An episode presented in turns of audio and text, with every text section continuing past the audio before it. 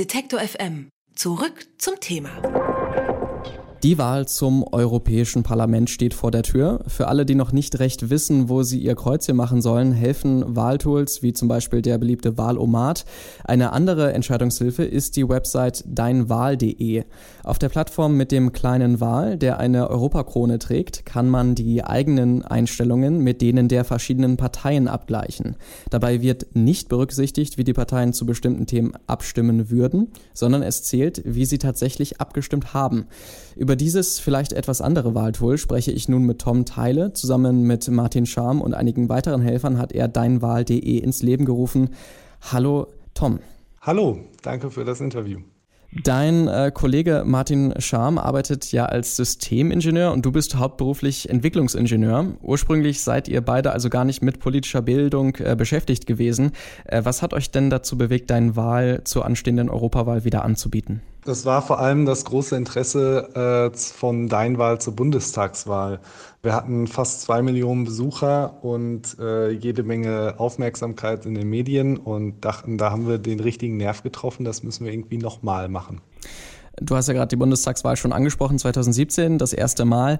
Ähm, habt ihr seitdem einige Veränderungen vorgenommen oder ist es immer noch genauso vom Prinzip her? Das Prinzip ist gleich geblieben. Wir haben nur minimal äh, Änderungen machen müssen, unter anderem, weil mit zur Europawahl viel mehr Parteien zur Wahl stehen.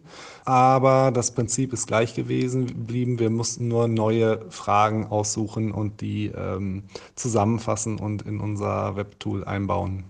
Kannst du noch einmal für uns erklären, wie genau das funktioniert? Also wie muss ich mir das vorstellen? Ähm, ähm, wie wird das zusammengestellt, die verschiedenen Abstimmungen? Und äh, wie ist der Test, den man selbst äh, dann durchführt? Äh, wir haben 28 Fragen zusammengestellt, die, und jede einzelne basiert auf einer Abstimmung im Parlament, im Europaparlament. Und äh, eine so eine Abstimmung geht immer über einen Bericht oder einen Entschließungsantrag. Und äh, wir haben diese Berichte oder Entschließungsanträge durchgelesen oder auch auf Abgeordnetenwatch die Zusammenfassung uns genau angeguckt und versucht, äh, irgendwelche Medienberichte darüber zu finden und versucht, das in eine kurze Frage mit ein bisschen Kontext zusammenzufassen. Als Benutzer man, sieht man dann diese Frage und wenn man will, noch äh, Links zu weiteren Infos und muss sich dann entscheiden, zustimmen, ablehnen, enthalten oder ist mir egal.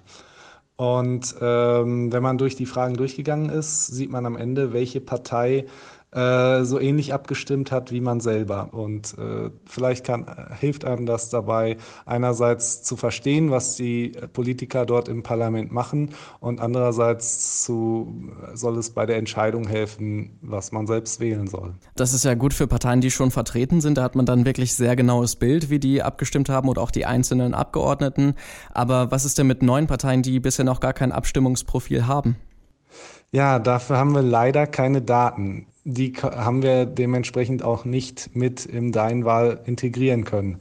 Wir konnten nur auf die zurückgreifen, die in der letzten Legislaturperiode im Parlament vertreten waren. Da es aber im Europaparlament ähm, in der letzten Legislaturperiode keine 5%-Hürde gab, wie beim Bundestag, waren auch ganz kleine Parteien vertreten. Also die Partei ähm, AfD äh, und äh, die Piraten waren alle mit dabei. Für die haben wir alle ähm, auch Daten und somit mehr Daten als bei der Bundestagswahl. Ihr habt ja immer Fragen zu einem bestimmten Fachbereich sozusagen zusammengefasst. Äh, konntet ihr vielleicht auch feststellen, dass es bei der Europawahl oder auch in der ähm, Politik des Europaparlaments einige Themen gibt, die besonders wichtig sind, einige Schwerpunkte, die man irgendwie erkennen konnte? Es geht ähm, viel um Stellungnahme zu außenpolitischen Themen, also zumindest mehr als im Bundestag. Es gibt, geht weniger um die Verteilung von Geldmitteln, die direkt bei den Leuten ankommen, sondern eher Geldmittel, die ähm, für große Fonds dann noch umverteilt werden müssen.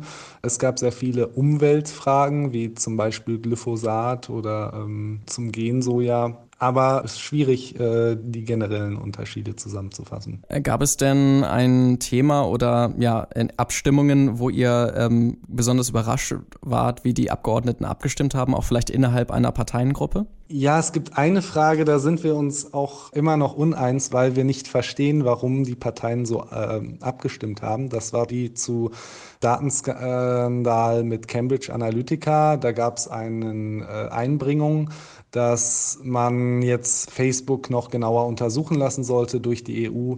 Und da haben sogar die fast alle gegengestimmt gegen diese Maßnahme und nur AfD und NPD äh, haben dafür gestimmt. Und äh, wir haben mal angefragt, äh, warum jetzt einzelne Abgeordnete so abgestimmt haben, aber äh, haben noch keine Antworten erhalten. Das ist mir vorhin tatsächlich auch aufgefallen, als ich das äh, Quiz gemacht habe, habe ich auch so abgestimmt wie die Abgeordneten von AfD und NPD. Das fand ich ein bisschen merkwürdig, aber da scheine ich nicht der Einzige zu sein, dem das aufgefallen ist. Nun ist das äh, Abstimmungsverhalten der Parteien ja eine Sache. Habt ihr euch denn auch mit dem Verhalten einzelner Abgeordneter beschäftigen können? Ähm, nein, also ähm, damit haben wir uns nicht explizit äh, beschäftigt, weil wir wollen ähm, eine Wahlempfehlung geben für äh, eine Partei. Äh, also nicht wir direkt, sondern das Tool soll diese Empfehlung geben. Und die Ergebnisse der einzelnen Abgeordneten bilden wir nicht ab und haben wir auch nicht intensiv angeschaut. Vermutlich wird eure Plattform dann nach der Wahl ja erstmal wieder in den Hintergrund rücken. Ähm, was passiert denn mit deinen Wahl, wenn keine Wahl stattfindet? Bereitet ihr euch dann auf die nächste Runde vor oder wie sieht das aus? Ja, zwischen der Bundestagswahl und bis vor zwei Monaten hat dein Wahl äh, die meiste Zeit rumgeschlummert, äh, war es immer zu erreichen.